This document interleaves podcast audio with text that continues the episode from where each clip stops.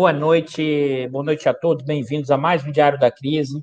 Hoje, dia 18 de 6 de 2021, né? 19 horas e 8 minutos. A gente tem um grande prazer, a grande honra de estar recebendo aqui o professor Francisco Carlos Teixeira. Né? O professor Francisco é professor, titu... professor titular do FRJ aposentado, mas também é, foi professor e continua, acho que ainda professor, né, da, da Escola Superior de Guerra, da SM, ou seja, tem um estudo amplo na discussão da questão militar, mas não só. Né? O professor também Francisco Teixeira tem toda a discussão sobre a questão da terra, da propriedade, da questão do mundo rural, e também sobre discussão internacional também. Então, é, o professor o, o mas conhecido também como Chico Teixeira, tem todo um debate, vai enriquecer muito. Eu vou, meu Chico, eu vou chamar logo de Chico, então, tirar a figura aqui do professor da frente, foi mais na apresentação e a gente aqui tem essa característica. E a gente, Chico, aqui a gente tem um público, eu costumo dizer, público do Iapoca Chuí. Aqui, gente lá de Campina Grande, o grande Leimar que está sempre aqui, é, o pessoal de, da Zona Leste de São Paulo, Tá, tem sempre o, o, Hoje não apareceu, mas nesse ele aparece, da comunidade de Jacarezinho. O nosso canal, a gente não é um canal só para a universidade, mas é o canal da universidade para fora. Então, eu acho que isso é fundamental, o papel que a universidade pública tem que ter. E aí, gente do Paraná, aqui é, tem a Maria Salete, que está aqui também de São Paulo, sempre com a gente, o pessoal de João Pessoa. Também que a gente acaba fazendo a discussão do, do Iapoca Chuí, Ribeirão Preto, o pessoal de Santa Catarina diz que está um frio danado lá em Santa Catarina, inclusive está muito frio. O Marcão de Londrina. Então, assim, são, são pessoas que a gente faz o debate e o objetivo é trazer, que eu acho uma questão fundamental, Chico, é discutir o Brasil. Eu acho que nos últimos tempos a gente perdeu a capacidade de entender o Brasil e cada um ficou na sua especialização de uma forma sem articular as dimensões do todo. Então, é, o, o professor, o, o Chico Teixeira também é, com todo esse debate, eu vou trazer um ponto aqui que eu acho importante. Numa entrevista que ele deu recentemente ao Jornal Valor, uma entrevista que deu muita repercussão sobre a questão do tipo de relação entre Bolsonaro e os militares, e, e sobretudo depois do evento do Pazuello, mas a gente vai guardar isso mais para o final né, do programa, porque a gente vai fazer uma, uma análise da trajetória. A gente tem essa característica aqui de não só olhar no factual, mas entender as estruturas até como a gente chegou. E antes de eu fazer essa realizar a primeira pergunta, Chico, eu vou ter não tem como não comentar o que aconteceu ontem no Congresso com a medida provisória da privatização da Eletrobras, tá? É, foi aprovada, né, a medida provisória, a medida provisória que na verdade, além de todos os jabutis que estão lá dentro, né, com todos os problemas que estão lá dentro, na verdade significa um movimento contínuo em curso do que a gente tem chamado aqui, Chico, do butim dos nossos setores dominantes. Porque não é uma lógica de um modelo dos anos 90 neoliberal que você pode ter crítico, mas tinha um modelo, tinha uma consistência interna, tinha a ideia do Estado regulador, a lógica da privatização. Você pode não concordar ou discordar, mas agora não tem esse tipo de movimento. Não é eu, pelo menos, não advogo que isso seja um, um hiperneoliberalismo. Não, isso é botim, isso é saque. Porque você está tomando medidas de. É como eu costumo dizer, acumulação primitiva, sem ter a mínima ideia dos impactos e efeitos que isso pode gerar. E, em parte, me parece que isso é fruto da profunda crise institucional em curso e de como esses setores dominantes vêm operando. Então, eu acho que. É, se quiser fazer o um comentário até antes da, dessa discussão da, da Eletrobras, eu acho interessante dar boa noite para os nossos convidados, para depois a gente voltar para o nosso tema, que eu sei que você também faz toda a discussão no, no, no clube de. de no, no, Sindicato dos Engenheiros do Rio de Janeiro e faz todas essas discussões. Boa noite, Chico. Bem-vindo ao Diário da Crise. É uma honra ter você aqui.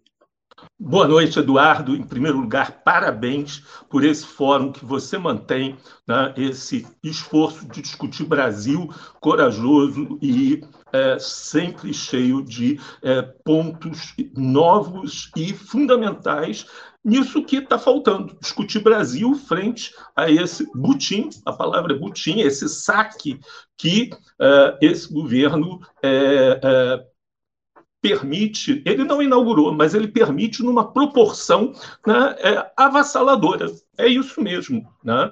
É, esse passo da Eletrobras, ele é, é nítido, né, arrasador né, do que está vendo. A Eletrobras é um sistema que está sendo partilhado de forma a mais irresponsável possível, e é, tem pontos terríveis, não se está discutindo a situação dos reservatórios, como vai ser a gestão desses reservatórios, que é um patrimônio natural do Brasil, como é que vão ficar lagos, represas, rios, etc., nas mãos eh, privadas que estão aí. Né? A situação eh, terrível de eh, ribeirinhos, de populações nativas, indígenas, que vivem, convivem aí, é um, avassaladora essa situação. Você tem toda a razão. E vamos lá, Chico. Vamos. Eu acho que depois de fazer esse preâmbulo, que é o evento dessa semana, dessa continuidade desse saque, eu costumo dizer, Chico, que o Bolsonaro não é a causa da crise, ele é a infecção oportunista que se apropriou de um corpo doente. E o corpo doente é o Brasil, e, e, e esse corpo doente está associado a como os nossos setores dominantes lidam com a questão econômica. Acho que também, da, e aí, para introduzir o nosso tema, da forma como os militares resolveram entrar ou voltar à cena política e, em certa medida, não em boa medida, apoiando o Bolsonaro no seu projeto. Mas antes da gente fazer essa análise de conjuntura, eu queria te ouvir, e eu já li bastante coisa dessas suas discussões, Chico, do que é, do que são os militares, do que, do que é, sobretudo, o exército, que a gente está falando do século XIX, e pensar a formação social brasileira. Como é que eles se enxergam, como é que eles enxergam a história, e quais foram os, os papéis, os principais papéis, vamos pensar assim, numa, num longo movimento, do que foram os militares sobretudo o Exército, ao longo do século XIX, sobretudo né, a partir do, do, do, período imperial e na transição para a República, sempre lembrando, e aí você deixa isso muito claro, Chico, que mesmo ele sendo constituído depois do Império, ele sempre se evoca o Guararapes como mito fundador do Exército, ou seja, o Exército vem, inclusive, na cabeça dos militares antes da própria nação. Eu queria te ouvir um pouco nessa trajetória, e aí já seguindo essa linha, o quanto eles tiveram um papel decisivo, vamos dizer assim, nas formas de como os nossos setores dominantes à época das oligarquias funcionaram para manter a legitimidade, que seja da escravidão, a legitimidade, que seja numa transição por cima, e, e muitas vezes sendo utilizado como elemento de controle social do, seu, do antirreformismo dos nossos setores dominantes. Aí o exemplo que eu gosto de estar sempre é Canudos, como elemento marcante. Eu queria te ouvir a questão do, do papel do, das Forças Armadas, sobretudo do Exército, nesse período, para a questão na, da formação social brasileira e desse longo período histórico. É, é, então, uma alegria, eu falei, estar tá aqui é, de volta a esse fórum que você mantém na, na UFRJ. Queria reafirmar, eu sou professor da UFRJ, me sinto muito ausente da UFRJ, mas é, por concurso público, é, hoje eu sou professor da Universidade Federal de Juiz de Fora. Né? Eu não consigo ficar sem dar aula. Eu adoro, eu sou professor, eu adoro dar aula, como é, é, a, a, Universidade Federal do Rio de Janeiro me chama pouco, me cobra pouco, né? não, não me chamou o suficiente. Eu resolvi, é, quase septagenário, beirando os 70 anos de idade, né? fazer um concurso público e voltar a dar aula numa universidade federal. E sou hoje professor da Universidade Federal de Juiz de Fora, a quem eu agradeço muito ter me recepcionado a essa idade, a essa altura é, da vida. Desculpa, também... minha fa... Desculpa a minha falha, Chico. Então, não, Chico começou apresentar a FJ e também é importante. Eles, eles ficam é, zangados comigo. é, e também o fato de, depois de longo tempo de, é, de cooperação, é, em virtude das mudanças políticas, é, eu pedi afastamento de toda e qualquer cooperação com a Escola Superior de Guerra, onde que eu fui um dos responsáveis por criar um programa de pós-graduação, mas eu não me senti mais à vontade de continuar trabalhando. Não houve nenhum fato uh, notável para fazer isso, mas eu não me senti uh, à vontade para esse tipo de trabalho e o tipo de cooperação nesse sentido. desde os anos 90, nós criamos um grupo através de um projeto uh, do CNPq de compreensão exatamente dessa categoria, os militares. E aí já entra um problema, quer dizer, militares, professores, médicos, é uma categoria que não dá para lidar nesse conjunto. Particularmente militares, você tem uma grande divisão, quer dizer, ativa, reserva, né? É, marinha, aeronáutica, exército, e como você falou, é dominante. Né? É dominante. Embora as novas tecnologias, né? É, principalmente a questão é, aeroespacial, a missilística, a balística, né? o cyberspace, tenha tornado o exército um grande problema. O fato também de que as nossas fronteiras, tirando o, o crime transfronteiriço, né, tráfico, é, contrabando, faz com que o exército, que é um problema de polícia, não é um problema é, de defesa, a gente tem que separar, e esse é um grande problema para colocar na, cabeça de militar, né, defesa, assuntos militares é uma coisa, né, é, crime, né, é, transfronteiriço é outra coisa, né? isso é, tornou o Exército muito menos relevante para o Brasil do que ele era uh, no século passado, no século XX, nesse sentido. Então, o papel do Exército, que existia no século XX, não é mais o papel do Exército ou das Forças Armadas uh, no século XXI. Uh, Adaptar né, o Exército para esse novo século é muito complicado. Ao mesmo tempo, houve a criação da nova República, da República da Constituição de 1888, né? no qual, evidentemente, não se espera e não se queria que os militares tivessem nenhum papel, a não ser se eles se, se é, é, fossem eleitos, passassem a ter um papel é, de é, pessoas sujeitas a um processo eleitoral. A grande novidade é que isso não aconteceu eles é, não só passaram a participar da política, como é, voltaram a exercer um papel ideológico a partir dessa uh, ideologia, dessa mística que você colocou, da tutela. Essa é uma coisa que a gente tem que entender. A ideia de que os militares exercem uma tutela não só sobre a República, porque tem essa ideia de que foram os militares que proclamaram a República através de um golpe, né, em 1889, o golpe da República, mas antes disso, de que eles fundaram a nação nos campos de Guararapes, expulsando os holandeses. Né? Então, a gente tem dois momentos da história onde os militares, categoria nebulosa, né, que antecedem fatos históricos, fundando, né, impondo-se, ora a República, ora a própria nação. Isso parece muito com o mito de Bismarck, né, em 1871, que funda o Império Alemão. Né? É típico do pensamento autoritário, né, onde o Estado antecede a nação. É isso que vige hoje oficialmente, porque está nos manuais, está nos discursos né, das Forças Armadas Brasileiras. Interessante, Chico, esse ponto que você trouxe, porque ao mesmo tempo é, é como você estrutura a questão da doutrina, porque isso eu aprendi um pouco convivendo com vocês, eu tenho convivido mais com essa discussão. Eu passei a estudar um pouquinho sobre a questão militar e o convívio com vocês me ajudou muito. Normalmente não se chama o termo ideologia, né? Porque os militares estão associados à ideia de uma doutrina.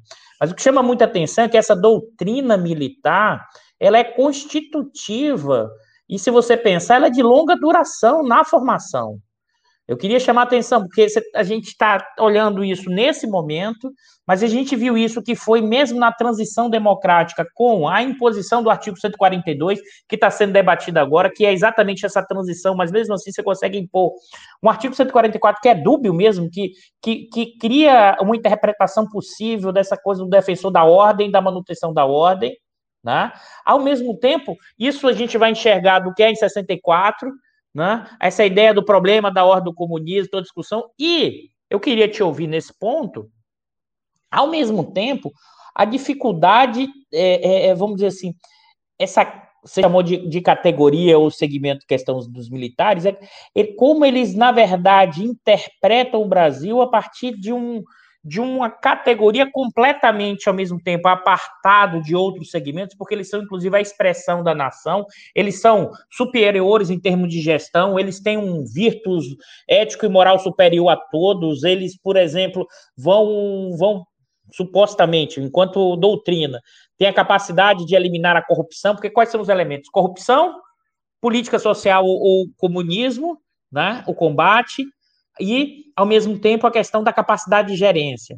Só que eu queria fazer uma provocação seguinte: ao mesmo tempo que eles têm essa doutrina, eles, em vários momentos históricos, vão servir de instrumento fundamental do controle social dos setores dominantes. Eu queria te ouvir um pouco sobre tudo ali nessa, nessa questão do século XIX, voltar um pouquinho em termos históricos, para a gente depois voltar para a discussão recente. Eu queria te ouvir o que, é que você acha disso, e aí pensando o que é canudos, o que é contestado, e fazendo até uma discussão do que também é, são as especificidades do que a gente está chamando de exército, forças armadas, ao longo do século XIX, que você ainda tinha muito mais um poder de das polícias militares, ou seja, de forças armadas regionais, do que ainda um projeto, do que uma força armada nacional, porque, não sei, na minha leitura, isso só vai acontecer nos anos 30, apesar de ter toda a historiografia falando da discussão do, do império nesse ponto. Eu queria te ouvir né, nesse ponto que junta com essa questão que eu acho que a gente traz aqui para não ficar trabalhando a questão militar como uma categoria apartada, sem colocar as dimensões do papel que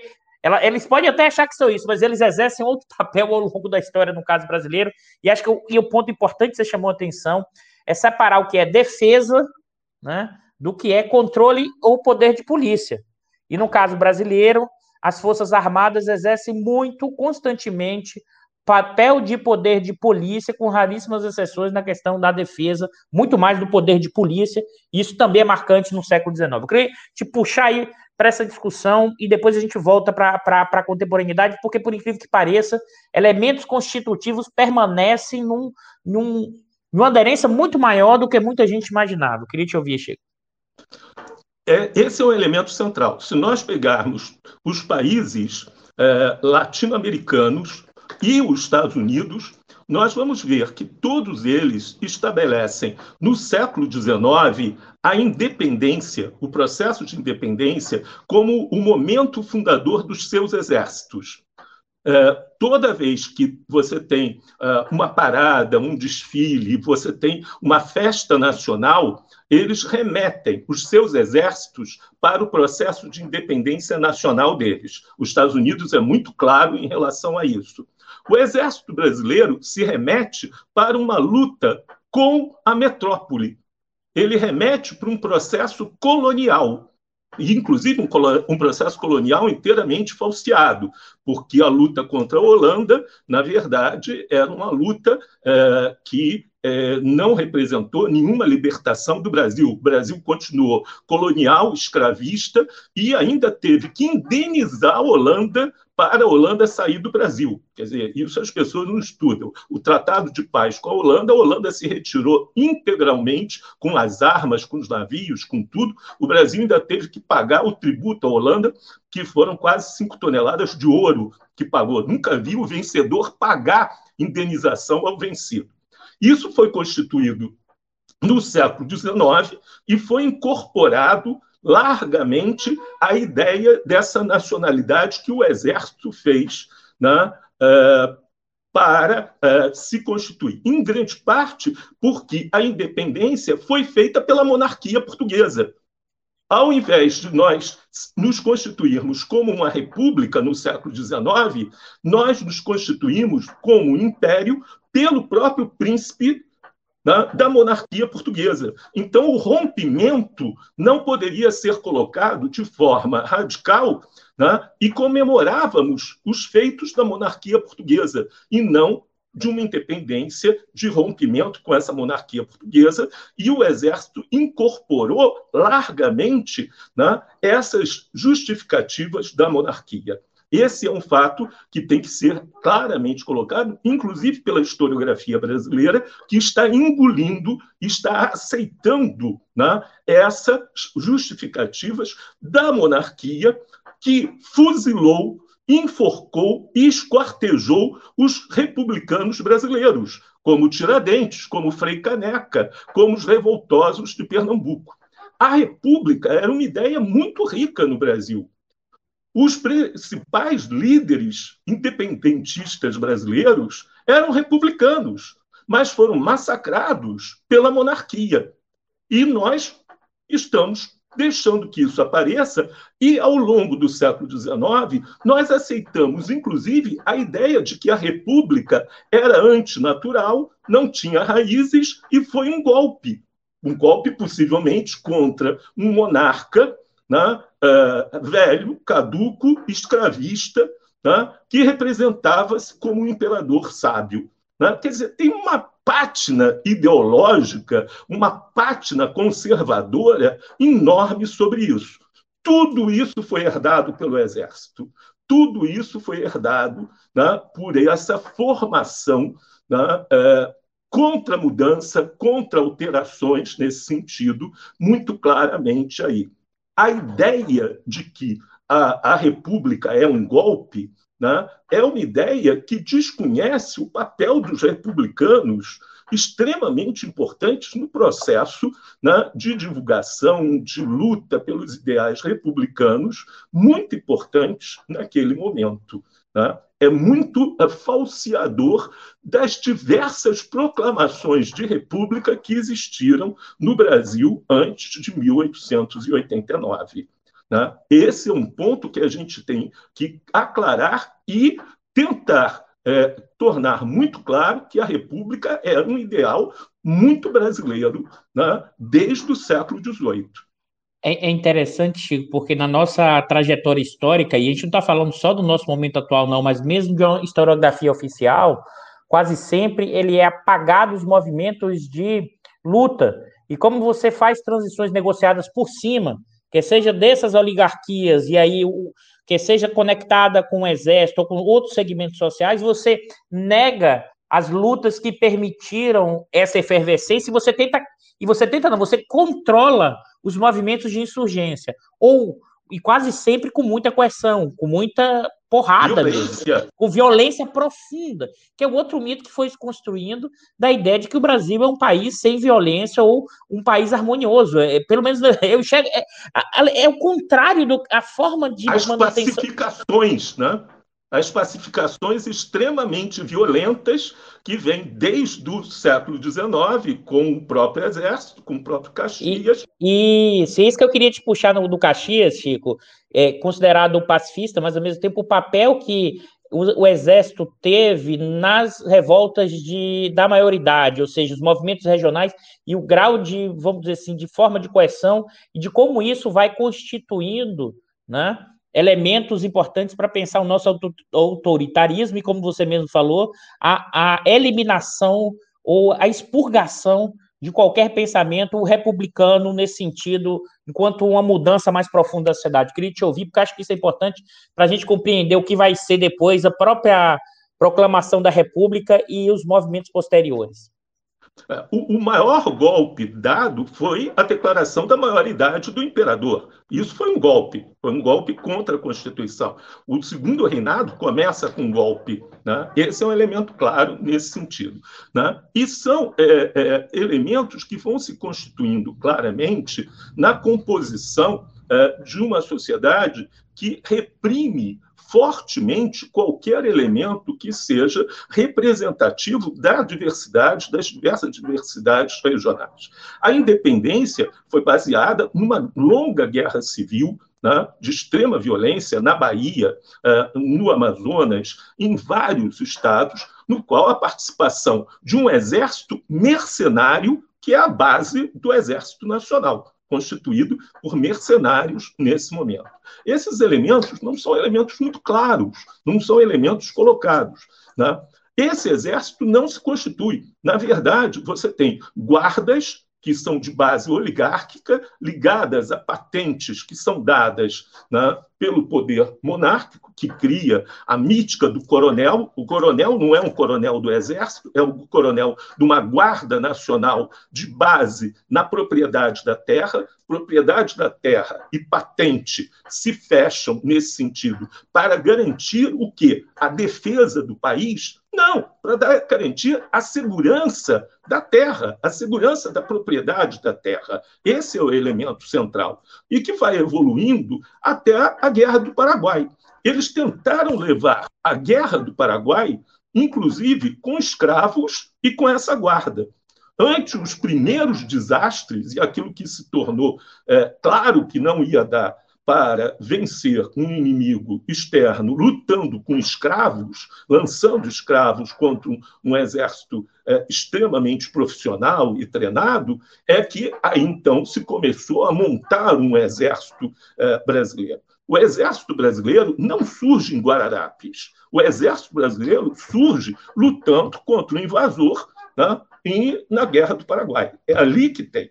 Mas no momento que esse exército se mostra constituído, o próprio império se assusta. Ele se assusta e, através da questão militar, se percebe que o exército poderia é, ser uma ameaça. Né? A proclamação da República ela faz imediatamente o quê? Né? Desmontar o exército. Eles não querem essa, essa oligarquia, ela não quer o exército. Tá? Proclamada a República, o Exército Brasileiro é desmontado, é totalmente desmontado. Nós vamos ver que é, os estados, então chamados províncias, de Minas Gerais, ou de São Paulo, ou Rio Grande do Sul, tinham polícias, chamadas de força pública, muito mais poderosas do que o Exército Brasileiro. Somente com a Segunda Guerra Mundial é que a gente vai ter uma segunda uh, fundação do Exército Brasileiro.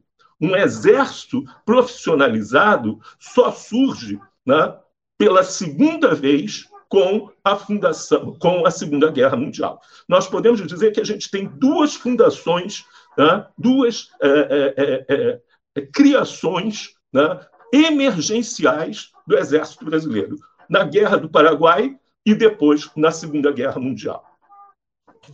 Chico, então você trouxe o um ponto que eu acho importante dessas refundações e ao mesmo tempo funcionando é, como desmanches vinculados a essas oligarquias, e porque me chamou muita atenção, porque ao mesmo tempo você tem uma fundação que está associada ao próprio processo da guerra, ou seja, a defesa, é, é, é, é, que é característica do papel do Exército, e como você retira isso e transforma novamente em força de poder policial, no sentido da coerção, do controle, sobretudo social. E aí, e, e nessa, nesses dois pontos que você falou dessas fundações, eu queria que você comentasse um pouco do que vai ser Canudos nessa história. O quanto o Exército vai ter um, vamos dizer assim, esse inclusive não profissionalismo, ou seja, o efeito disso nessa discussão do, do instrumento fundamental do controle social, aquilo que o, o Chico de Oliveira e Florestan Fernandes vão chamar o tempo inteiro do antirreformismo social, a capacidade dos setores dominantes de eliminar qualquer, qualquer semente de mudança. Observe que Canudos não, é, não tem nada de revolucionário, não tem nada de. Na verdade, só que o revolucionário, em qual sentido sim é? Para as condições materiais brasileiras, uma população que está fora do controle da ordem né, dos proprietários de terra. Como é, aí vamos lá. Como é que possível esse pessoal ficar fora do meu controle e sobreviver? Não pode. Isso fere a ordem. Eu queria te ouvir e como o, a questão do, do, exército nesse, nesse momento histórico, já, já saindo dessa posição da defesa e voltando de novo do que vai ser na, na, na velha república o papel de, de polícia e controle social. Quer dizer, a gente tem canudos e a gente tem as diversas uh, distúrbios por preço de passagem, por é, ordens sobre quiosques, sobre alimentação, sobre alimentação no centro da cidade do Rio de Janeiro, capital da República, onde participam ativamente estudantes do Colégio Militar né? desordens, desordens mesmo, que vai levar, inclusive, à criação né, uh, da escola militar lá na Zona Oeste, lá longe do centro do Rio de Janeiro, porque, na verdade, eles eram fontes, eram fonte de tumulto, de desordem, e vão ser afastados, porque não era um elemento é, muito confiável né, para a ordem pública nesse sentido. No caso de Canudos, é, eles olham aquelas pessoas e dizem: bom, é, eles perturbam porque eles não estão aceitando né, a ordem, a paz oligárquica, e também estão aglutinando uma mão de obra que era necessária para a gente. Porque aqui o problema central é que não adianta eu ter o controle da terra se eu não tiver o controle da, da mão de obra. Né?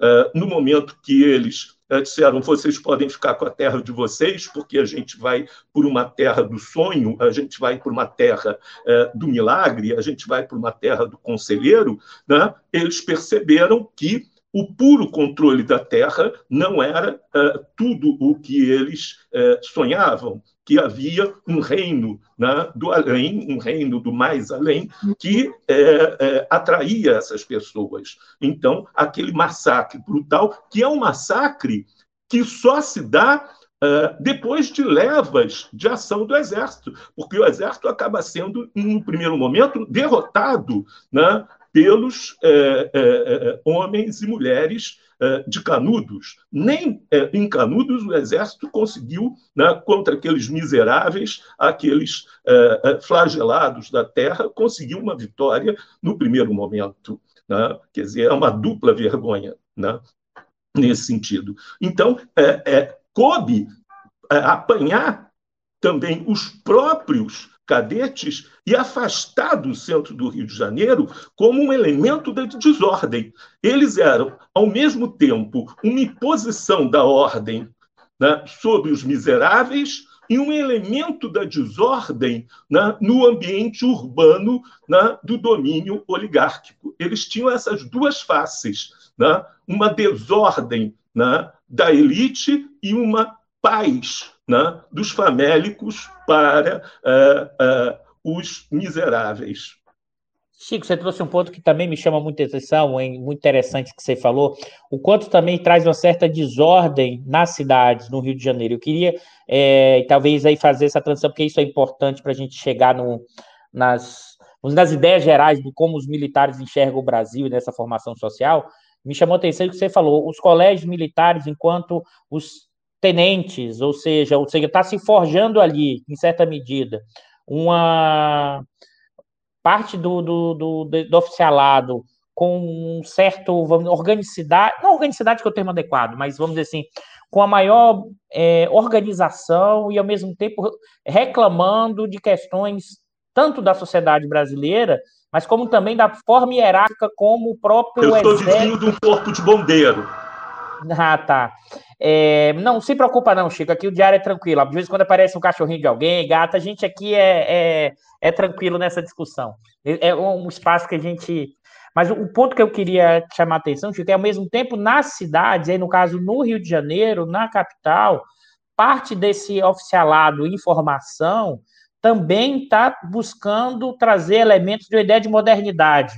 Ou seja, é, funciona como esse duplo vínculo, ou seja, como serve para controlar a questão do campo, e ao mesmo tempo, parte dessa baixa oficialidade de informação está querendo mudar não só a realidade brasileira, mas também as estruturas de, de hierárquica num, num exército ainda não, vamos dizer, assim, avançado em termos de organização, institucionalidade, hierarquia e controle. Eu queria te ouvir o quanto isso, e já fazendo o gancho, isso, o papel do que é o movimento dos tenentistas nessa configuração, e o quanto isso. eu vou fazer um gancho rápido, mas é, histórico, mas ao mesmo tempo, quanto isso vai desembocar na coluna Prestes, os seus efeitos, inclusive, nessa ideia e seus apoios de parte dos que pertenceram à coluna Prestes para a chegada ao poder do Getúlio tá? E, e já emendando, que a gente vai depois seguir, mas acho que é essa primeira parte, para a gente entender o que vai ser esse apoio militar, essa chegada e, ao mesmo tempo, todos os efeitos da, da intentona comunista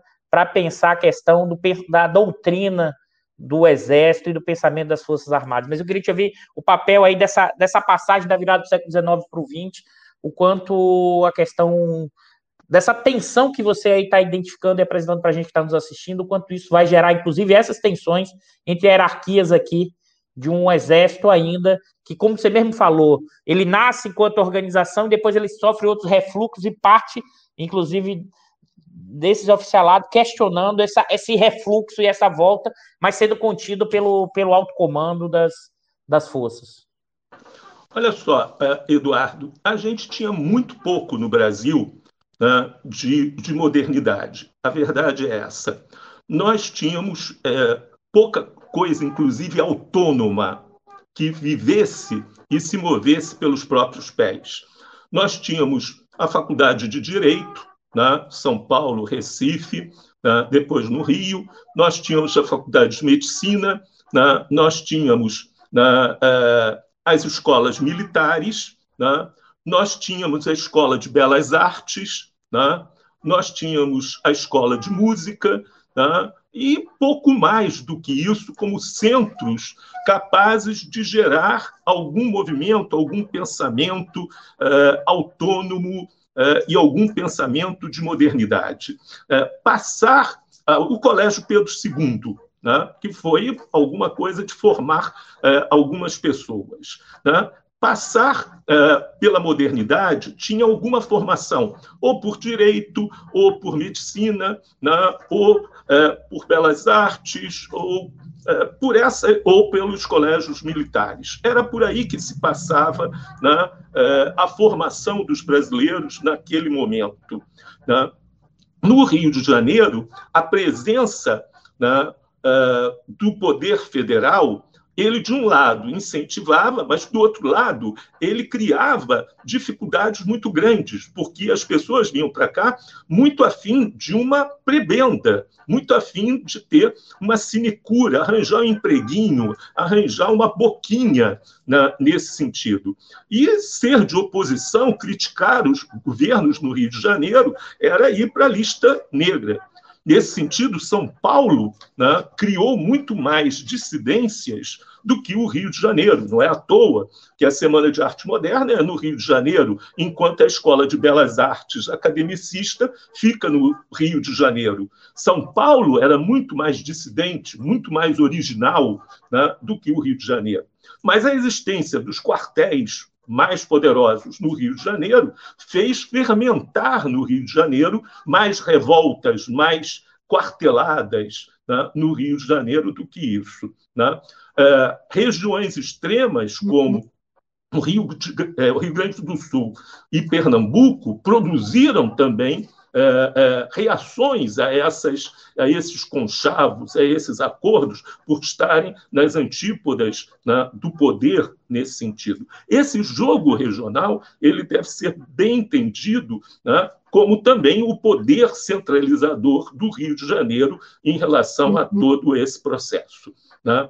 Uh, isso acaba mudando muito rapidamente a partir de 1930 e tendo uma evolução muito rápida, porque ideias cada vez mais uh, novas e diferentes né, uh, entram na, nas Forças Armadas. E nas Forças Armadas, desde o positivismo, um núcleo de ideias ditas científicas, de apego à ciência, passam a ser muito importantes. Muitos né, oficiais e muitas das escolas né, cultivam esse núcleo que hoje a gente chamaria de ciência dentro das Forças Armadas. E muitos desses oficiais têm um grande apego à ideia de uma formação científica, de fazer jus a essa formação científica e de se afastar é, de elementos é, ditos é, não científicos, ideológicos ou coisa parecida. Muito disso que a gente costuma fazer mofa aos militares de pintar é, é, paralelepípedo, pintar árvore, caiar a parede de branco, são medidas sanitárias, são medidas levadas a, a, a, bem da saúde pública, de você reunir um monte é, de homens num espaço só, dormindo em comum, em refeitório comuns, em sanitários comuns, etc. São medidas muito claras. Né? Quer dizer, o uso de é, é, antissépticos né, é, em banheiros, o uso de latrinas limpas, de é, botas. Né? É, na República Velha, né, nós temos isso documentado, pela primeira vez, vários rapazes do interior calçavam um calçado ao se alistar no exército. Né, conheciam o que era um banheiro com água corrente ao se alistar no Exército. Então, essas medidas sanitárias eram ligadas a esse escopo científico né, ou de amor à ciência do Exército. Isso tem um peso muito grande e vale muito né, nessa ideia científica do Exército. Isso vai ser mantido e isso vai criar essa ideia de que o Exército, as Forças Armadas, trabalham em direção à ciência. E isso é... não é perdido. Chico, acho interessante esse ponto que você trouxe, o quanto, na verdade, o Exército e as Forças, Forças Armadas, especificamente o Exército, na na, no movimento dos anos 30 e o processo de modernização que o Brasil vai viver, isso também está associado à ideia da modernização da própria organização exército, mas instituição, mas é também mais do que isso. O quanto o, o, a instituição também Forças Armadas vão funcionar como ponta de lança importante do desenvolvimento científico. Né? É, a partir dos anos 30, 40, a questão da criação da Petrobras, ou seja, como isso vai se estruturar, e aí é o caldo que está se formando naquele momento, da ideia da modernidade associada à questão da ciência. E até o retorno nuclear. Sim, até a questão do retorno nuclear e toda essa questão do quanto a utilização da questão científica para pensar o projeto modernizante brasileiro Agora, como, como você bem já alertou também, ao mesmo tempo essa coisa dúbia, ao mesmo tempo essa ciência, modernidade, mas dentro de uma lógica autoritária de olhar o Brasil. E eu queria te ouvir. Fala. Um instantinho, Eduardo.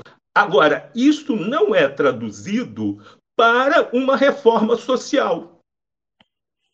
No ponto da reforma social, isso estanca.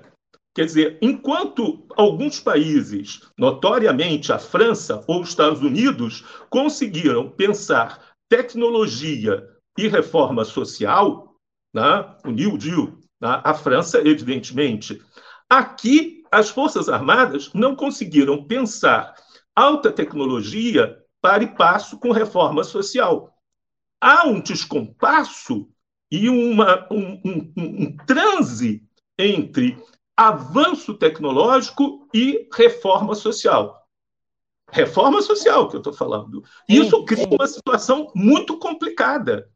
Muito complicada, porque mesmo projetos básicos, como, por exemplo, educação básica generalizada para o conjunto da população, não é olhado ao lado desse processo né, de é, avanço tecnológico. Aí a gente poderia até dizer o que, é que você acha, Chico, que essa coisa do cientista social costuma chamar do, basculante enferrujado, ou seja, as nossas camadas sociais médias, aí especificamente a categoria é, exército ou forças armadas, eles olham muito mais para o andar de cima, mesmo sendo tão distante, e uma enorme incapacidade de entender os nossos movimentos para baixo, e, e parte dessa população é essa dificuldade de enxergá-los como pertencentes a essa nação. Então, é, é, é, o quanto eles se enxergam muito mais ou os escolhidos da própria nação, como os defensores, e aí acabam muito mais aderindo a uma lógica. Eu queria te ouvir isso pensando que é 30, dos anos 30 nesse projeto modernizante. Eu vou dar um salto aqui, mas ao mesmo tempo que vai ser também toda a discussão ao longo dos anos 30 até 64, que é o golpe militar empresarial, tá? Mas ao mesmo tempo até ali ainda tinha certas tensões maiores, e também vai ter depois, mas tensões maiores dentro da estrutura, quando, já que os militares estavam na cena política, estavam,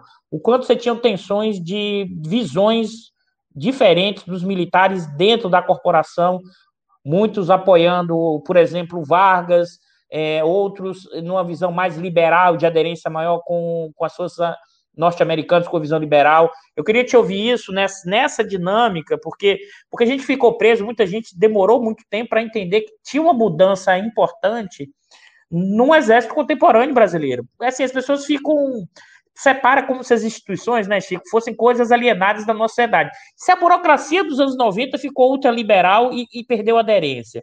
Se as universidades perderam aderência de entender o Brasil, por que os militares estariam isentos dessa dinâmica, dessa movimentação, como se fossem seres separados? Então, eu, mas a gente vai voltar nesse ponto mais recente, mas eu queria te ouvir pensando nessa modernidade, pensando na ciência, pensando nessas disputas do que ele enxergava um projeto de Brasil, quando você tinha tensões ali, e, e tanto é que em 64 você, a maior parte da caça é, de quem dá o golpe de 64 é contra os militares, inclusive. Militares que estavam na ativa. Eu queria te ouvir isso, porque se, é, o quanto e é importante a gente entender esses movimentos em cada dinâmica histórica. Senão a gente fica querendo voltar a um passado que não existe, sem querer construir o futuro, e faz igual uma parte dos militares que ficam evocando Guararapes para entender o Brasil. Né? Se a gente não entender essa dinâmica histórica, a gente repete o que a gente está criticando. Mas vai, Chico. Olha só, é, é muito comum é, não se é, olhar o que está sendo dito na época e a fala da época para entender o que está uh, se passando. Se nós pegarmos os muitos discursos de Vargas ao longo dos anos 30, uma das coisas que ele mais falava era sobre o risco do Brasil se tornar uma colônia. Ele repetia isso intensamente, intensamente. E ele dizia: o mundo está mudando e as nações estão em risco.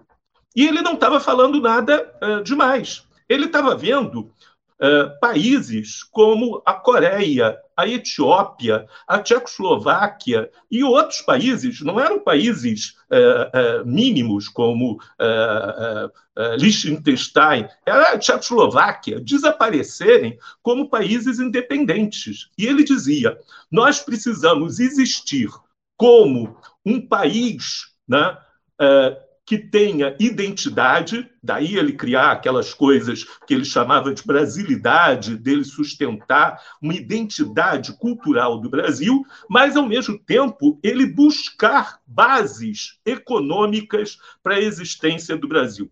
Ele achava que uma coisa é, acompanhava a outra. Tinha que ter né, aquela coisa do folclore, né, do, do Saci Pererê, né, do boitatá, mas tinha que ter indústria também. As duas coisas eram o tempo todo fundamentais. Ele falava o tempo todo do risco do Brasil desaparecer como colônia. Isso está muito claro. Né? É, não adianta me vir com análise de departamento 1, departamento 2, se você não lê os discursos dele.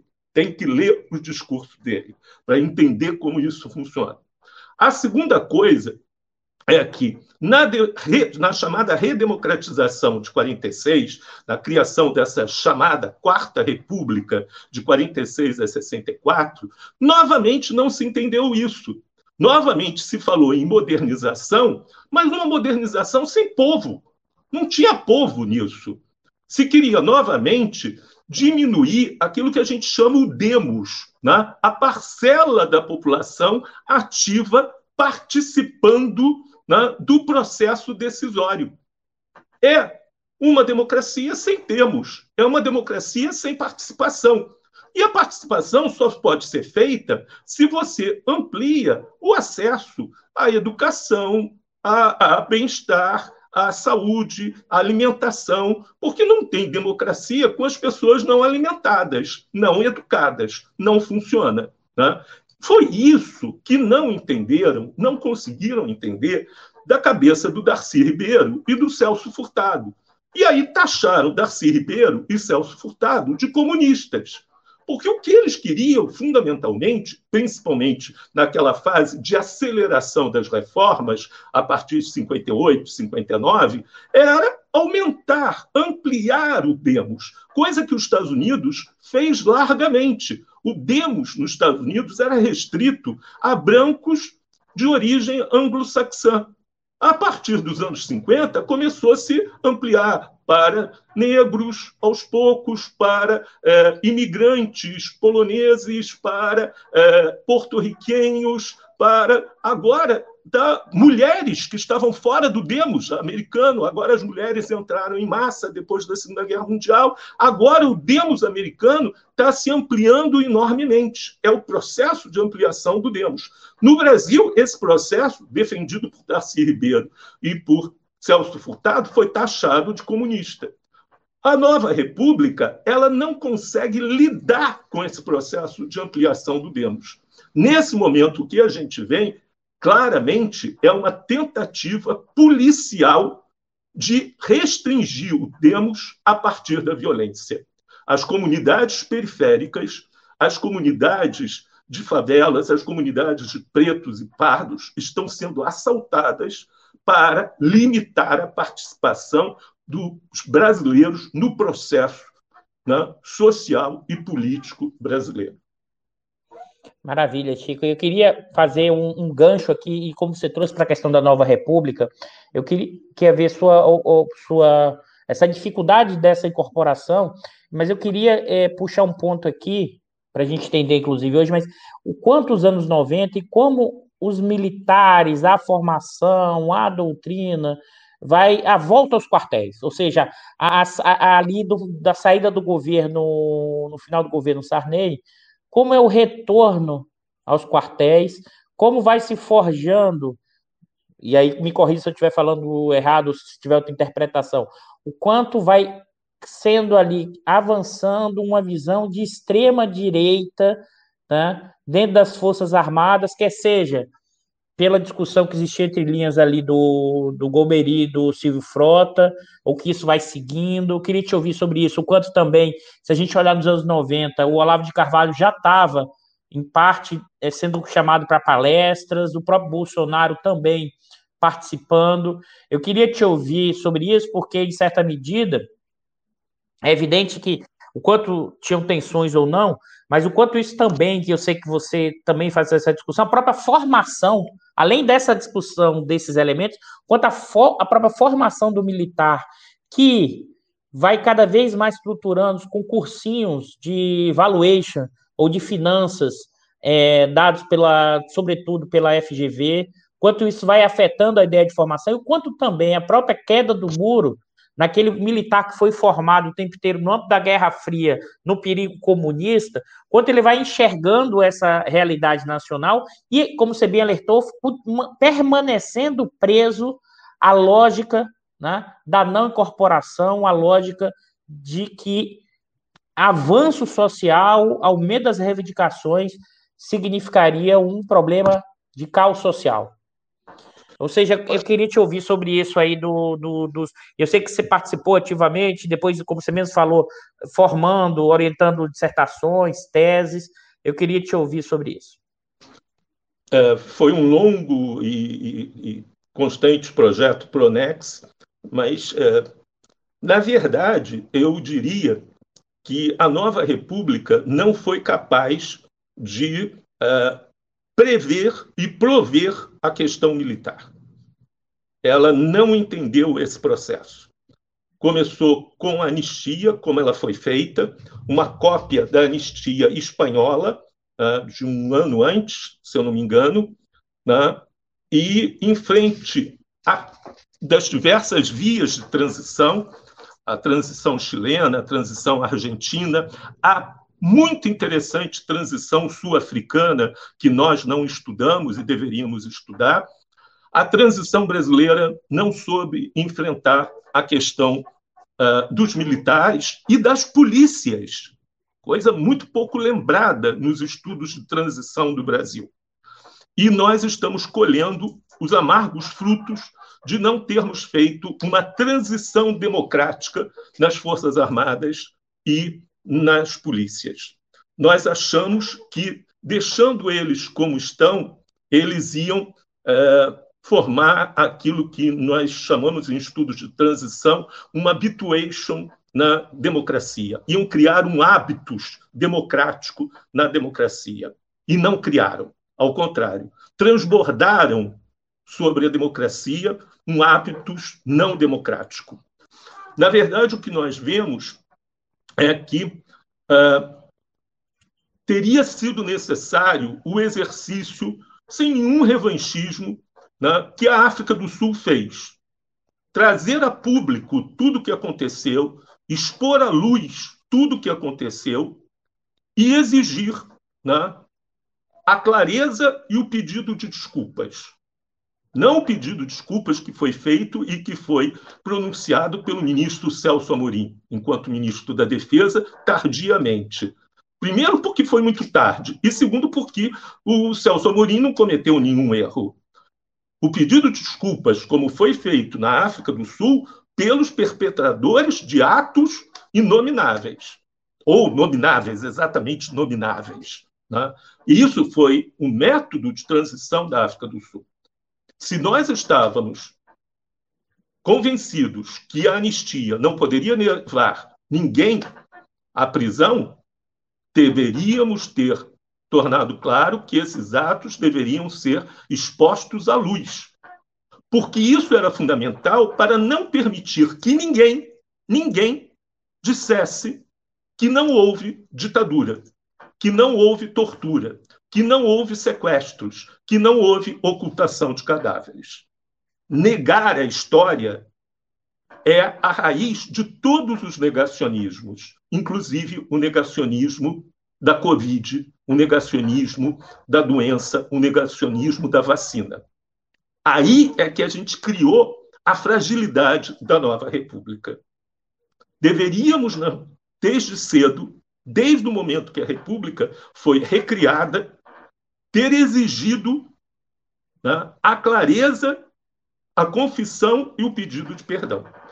Foi aí que a nova república errou e errou enormemente a não fazer essa transição militar e a transição policial.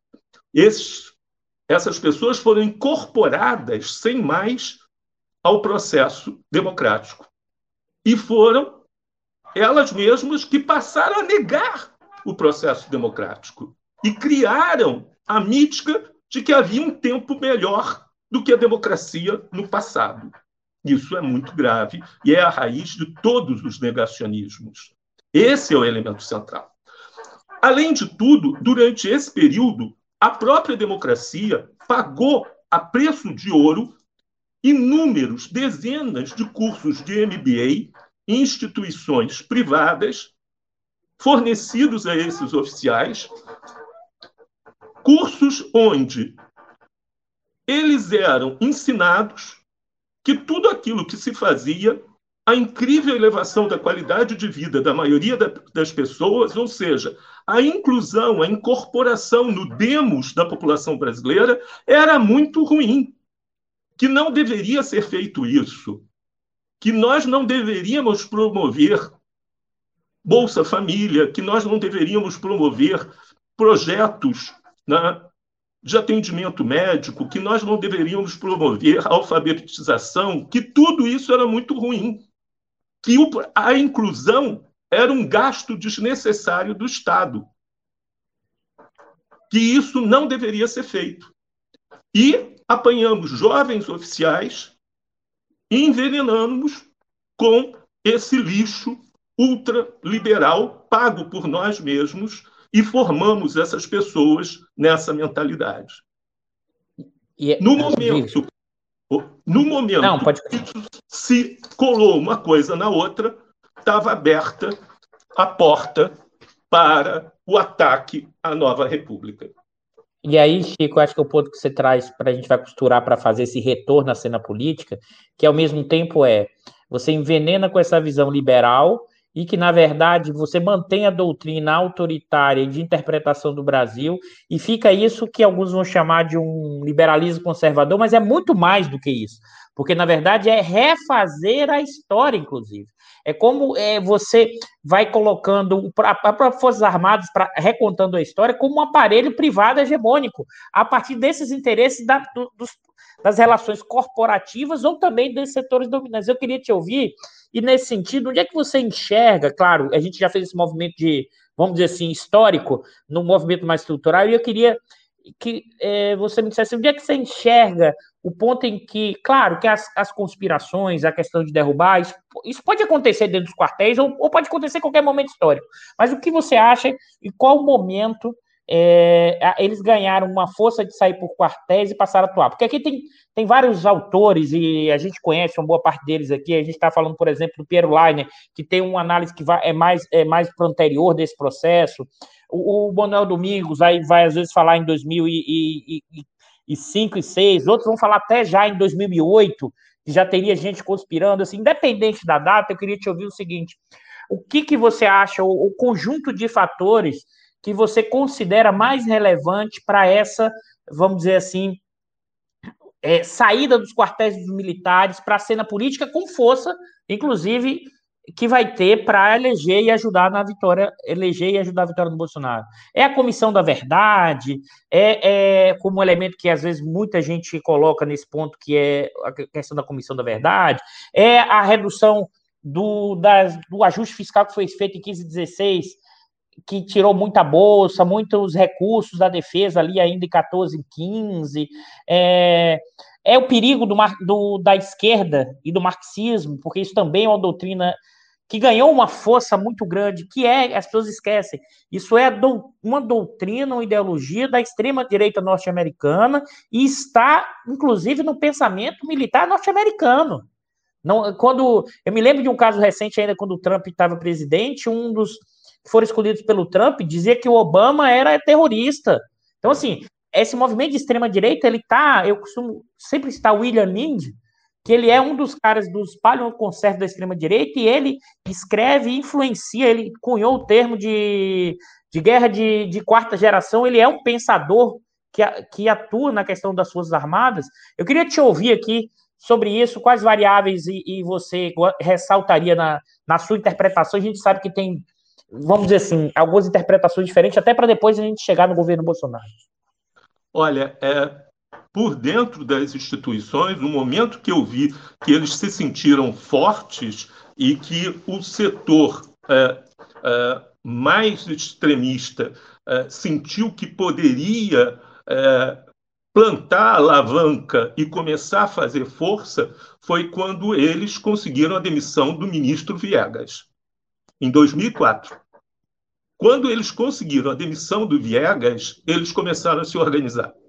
Foi ali que eles sentiram que é, falar que é, é, o caso Herzog não existia, que não houve nunca tortura, que era tudo mentira. E quando o ministro da Defesa reagiu e ele foi então exonerado, eles começaram a sua organização.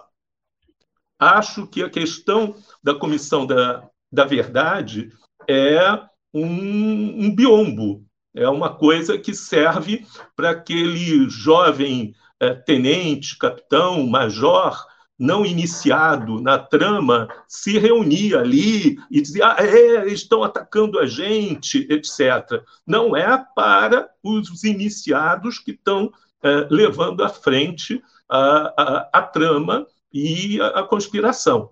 Serve de biombo. Né? Mas é, o fato de é, o governo, o governo Lula, né, não ter tomado uma atitude séria em relação, séria e drástica em relação a, ao caso Herzog, não ter de, é, exonerado, é, punido três ou quatro coronéis, né, ali no caso é, Herzog, foi é, dar rédeas para que a conspiração tomasse força dentro é, das Forças Armadas.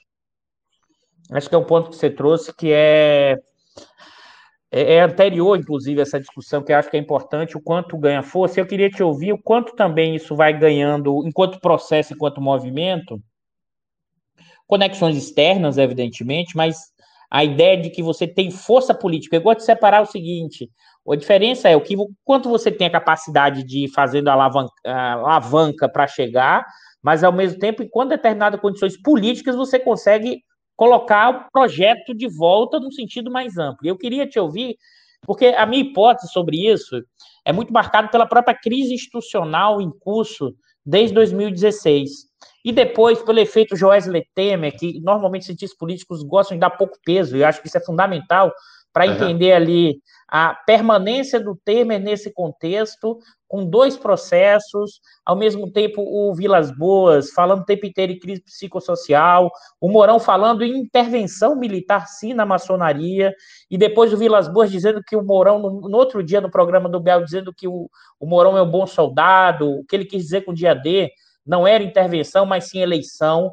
E aí eu queria te ouvir, porque o quanto os militares é, apostaram no Bolsonaro enquanto eleição, enquanto projeto, enquanto ao mesmo tempo, e aí, eu, e aí a partir da linha do que você, na sua entrevista até no Valor, o quanto existe algum grau de tensão né, entre parte desses militares com o governo Bolsonaro, enquanto também tem aderência de outra parte. Eu queria te ouvir o seguinte: eles voltaram, alguém, alguém botou aqui no chat, eles nunca saíram da política. Claro, pessoal, o sair da política eles sempre tiveram. Agora, o quanto eles tinham representatividade na cena política é outra coisa. A gente tem que separar o que é a política, a atuação, os quartéis, ou seja, a atuação. O Bolsonaro era um representante dos interesses dos quartéis do Congresso, em parte, mas não só. Eles estavam atuando na política. Agora é diferente você estar na política, outra coisa é você estar na cena política, ou seja, na questão político-partidária, outra coisa é sua capacidade de influenciar o aparelho de Estado, e outra coisa é de influenciar as institucionalidades do Estado. Por isso que a gente tem que ter muito cuidado para pensar o que é o Estado, a política e os processos. Mas, dado isso, e aí, para clarear para quem estava nos assistindo, eles vão entrar no sentido da cena política eleitoral, vamos dizer assim, com o Bolsonaro, que eles nunca tiveram em outros momentos. Né? E aí eu queria te ouvir o quanto é, esse projeto está associado a essa combinação que é que para mim o discurso do Vilas Boas é emblemático na saída dele. Ele vai dizer o seguinte, né? Que o Brasil voltou ao seu curso natural pela vitória do Bolsonaro, pela caça à corrupção do Moro e pelo Braga Neto da intervenção do Rio. E aí eu queria te ouvir sobre isso, quanto ao mesmo tempo esse projeto, o Bolsonaro é criador ou criatura, ou se o Bolsonaro ao mesmo tempo também é criador e criatura constantemente, porque alguns vão argumentar que o Bolsonaro é muito mais uma criatura e as Forças Armadas estariam comandando esse processo. É o caso do Piero Leinen, depois eu vou em algum momento trazer também aqui para ele fazer o debate. Outros vão dizer que o Bolsonaro espelha e reflete essas institucionalidades. Ao mesmo tempo, é, o Bolsonaro, outros vão argumentar que o Bolsonaro também tenta impor suas estruturas ao exército, uma parte aceita corporativamente, outros reclamam, mas sem, claro, essa discussão de que você tem uma ala ideológica versus uma, uma área, uma área ideológica versus uma área racional, que é uma maior besteira que a gente viu nos últimos dois, três anos para pensar a questão das Forças Armadas do Bolsonaro. Eu queria te ouvir sobre isso, Chico. É, sem dúvida nenhuma. Essa questão de ideológicos versus racionais é invenção de jornalista né, que tem a profundidade de Pires. Né? Não, não tem sentido. Né?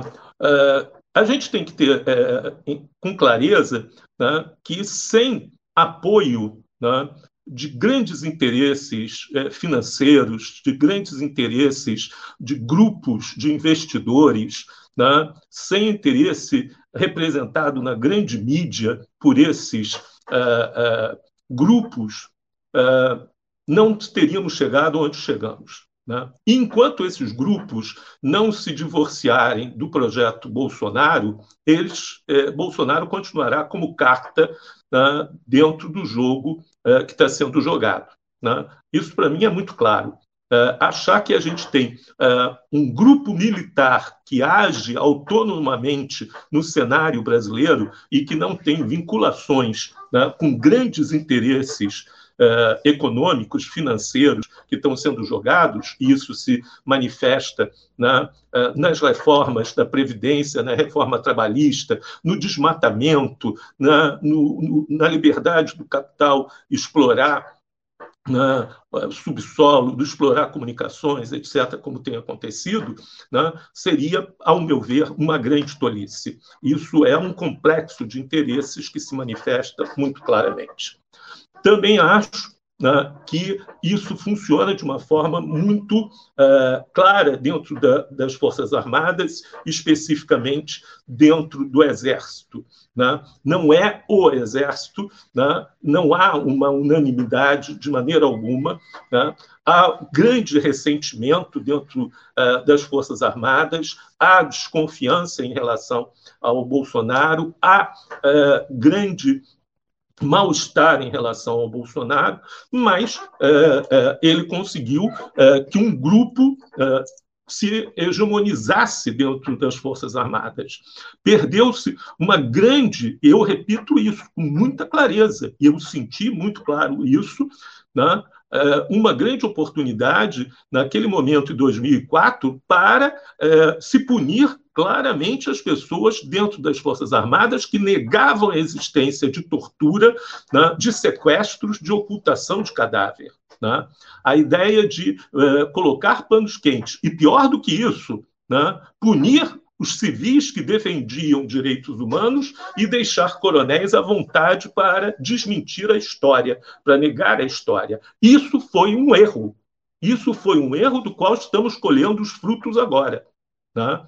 Não é possível tolerar isso. Se naquele momento se tivesse batido forte, tá? talvez nós não tivéssemos o negacionismo imperando hoje no Brasil. Não podemos dar espaço ao negacionismo. Né? Naquele momento, o presidente Lula tinha amplo apoio popular, estava fazendo um governo de sucesso. Ele tinha as condições de bater muito fortemente né, no negacionismo naquele momento. Nós temos um erro muito grande de tentar conciliar, de tentar conciliar com quem não devemos conciliar. E o negacionismo não é possível é, conciliação nesse sentido. Acho que temos que ter clareza daqui para frente é, de erros cometidos, de equívocos cometidos. Ninguém tem a história na mão, ninguém tem é, é, capacidade de saber como as coisas vão ocorrer, mas temos que aprender também com os erros cometidos. Né? O, o, o bolsonarismo ele tirou força dos erros ele tirou força dessa ampla aliança que foi feita com os interesses financeiros, patrimoniais, com os interesses né, de exploração do trabalho. Acho que não dá para entender né, toda essa maré sem a reforma trabalhista, sem a reforma da Previdência, sem a abertura do país ao capital externo, sem esse grudar né, uh, uh, nos Estados Unidos, sem essa coisa né, uh, que chega a enojar né, de mudança da política externa brasileira, sem a destruição da, do Mercosul, da Unasul, do Conselho de Defesa, todos esses elementos que são fundamentais na, na, política externa, que facilitaram de forma enorme os interesses estrangeiros, na, não só no Brasil, mas em toda a América do Sul e na América Latina. Isso tudo é um conjunto né, uh, do bolsonarismo nesse sentido. Uh, o Exército brasileiro, as Forças Armadas brasileiras, elas perderam muito o sentido de soberania. Tá? É verdade que o comunismo em si deixou de ser, né, o, o, o, a mão de Moscou deixou de ser, eu acho, né, a grande ameaça, mas coincidiu né, com a vitória uh, de Chaves e o bolivarianismo na Venezuela. É, o que eles falam de bolivarianismo é uma coisa assustadora. Eles colocaram o bolivarianismo no exato lugar do comunismo internacional. Então, eles usam o bolivarianismo para assustar tudo. Mas o que é o bolivarianismo? Ô, ô, ô Chico, só um comentário, desculpa, só um comentário. A mesma coisa do Foro de São Paulo, né? Como se fosse uma é. grande organização, um, conjunto pequenininho, uma coisa que não tem relevância é. nenhuma, meu Deus. Uma vez, num debate, eles vieram me perguntar o que é o Foro de São Paulo e como ele age. Eu falei, eu não tenho a menor ideia eu acho tão insignificante, tão insignificante, que eu não tenho a menor ideia, nunca fui, não sei o que é, nunca li uma linha do Fórum de São Paulo. Não tenho a menor ideia. Sabe, ficaram assim, olhando para minha cara. Sabe, eu acho insignificante. O bolivarianismo, se é uma forma de reforma social, eu conheço bem a Venezuela, né, tive várias vezes lá, etc podemos falar. Tenho até um livro eh, publicado sobre eh, eh, reformas sociais na Venezuela. Né? conheço, já fiz, inclusive fiz uma longa entrevista com o presidente Evo Morales, que, por sinal, ficou com a minha caneta. Na hora de, embora ele estava assinando uma série de decretos, era uma caneta lame, que eu gostava pampa. Ele pediu a caneta, ficou assinando, assinando. Ainda olhou e disse: que caneta boa, interessante. Ficou assinando, assinando. Na hora de ir embora, fiquei eu vou pedir a caneta de volta ao presidente Evo, né? fica com a caneta. Né? É, é, é, conheço, posso falar horas sobre as reformas, como a Bolívia mudou. Né? Como a Bolívia mudou. Agora, Foro de São Paulo, conspiração internacional, né? o incêndio do Reichstag, né? sabe? sabe? São umas fantasias que colocam na cabeça né? e que tem um efeito enorme. Trazer um ponto que. E aí, agora a gente chegou na entrevista. O pessoal estava desesperado. Vocês vão falar a atualidade? Calma que a gente chega, pessoal. Essa entrevista que você deu me chamou muita atenção, Chico, porque foi depois exatamente do caso Pazuello. Isso tudo para a gente chegar na situação do caso Pazuello, para a gente compreender esse fenômeno. E eu sei que você tem destacado muito e tem também escrito bastante coisa e artigos sobre a questão do fascismo. Então, quanto à questão do bolsonarismo, coloca em risco a democracia e o quanto a questão do do fascismo, com essa caracterização do que é o governo atual, tá? Está conectado ou não, o quanto isso, vamos dizer assim, a dificuldade de pensar isso dentro das Forças Armadas, com essa extrema-direita, que vai, inclusive, gira dentro das Forças Armadas, sai da discussão mais do autoritarismo clássico e entra numa discussão que é mais complexa pra, de compreensão e de entendimento, com essa aderência maior dessa questão da extrema-direita. Estou chamando isso para que pergunta, Chico, pensando direto? Se temos riscos democráticos para o campo progressista. E assim, eu vou ainda reforçar isso, que é o seguinte: a minha, pelo menos a minha percepção, eu já falei isso aqui no diário, né? O campo progressista terá uma longa batalha pela frente. Que eu costumo dizer o seguinte: a primeira é para manter a eleição, que eu não acho que está dado as coisas enquanto processo. Segundo, para que o campo progressista ganhe a eleição. Terceiro, para que tome posse. E o maior desafio de todos será governar nesse contexto de crise, nesse contexto de setores dominantes, como você bem ressaltou, e eu queria te ouvir da questão militar, e aí eu sei que você já deu algumas lives, da questão militar e também das forças policiais. Eu queria te ouvir se temos ou não, ou se esse argumento que eu estou dando aqui é um pouco exagerado, ou se você acha que a gente tem, do que foi depois do evento do Pazuello, quanto essas é, o argumento se deu tensões ou não, quanto o, o, os, os, próprios militares poderiam participar de. É a pergunta que surge: poderiam participar de um golpe como 64, ou poderiam lavar as mãos com um golpe. É... Claro que esse tipo de pergunta é pergunta que a gente nunca tem certeza, mas eu queria te ouvir sobre as suas percepções. É isso aqui, a gente, Chico, e pode ficar tranquilo que o diário é muito mais para a gente é um bate-papo para entender, não tem uma, não, não é para discutir uma tese, ou seja, é para ter impressões também. Depois que a gente já fez esse caminho inteiro, é para a gente tentar entender esse Brasil, onde é que a gente se meteu e onde é que a gente foi parar. É, eu, eu ontem é, eu discuti com a, a, Folha de São Paulo, estamos fazendo um, um especial é, exatamente nessa direção acho que estamos correndo risco. Acho que estamos correndo risco. Né? Uh, por sinal, hoje o Bolsonaro, hoje não, ontem, quinta, né? Uh, que são as lives, né? Uh, ele anunciou um programa de moradia para os bombeiros. Né? O interessante é que o, o programa é, tem etapas que aparentemente só se realizam no segundo mandato dele. Né? Uh, o que nós vemos é que, uh, mais uma vez, nós estamos numa situação nova, diferenciada, e eu, uh, embora seja historiador de formação, eu acredito que 1964 não é mais o paradigma daquilo que nós vivemos. Embora tenha sido uma experiência perversa e traumatizante. É, eu vivi as consequências de 64, entrei na universidade em 72, eu vivi isso na, na UFRJ, eu fui o primeiro é, é, aluno eleito para o DA de História depois de 69. Né? Eu fui o primeiro pre presidente do DA de História depois de 69. Né? É, então, é, 64 é muito vívido na minha cabeça. Né? Mas não é 64 o paradigma. O paradigma que a gente vai viver no processo eleitoral do ano que vem é muito mais a Bolívia né? e o dia 6 de janeiro desse ano no Capitólio. Né? É esse modelo de insurreição fascista, de marcha sobre Roma, que nos é, uh, ameaça. E o Bolsonaro tem dito isso. Né?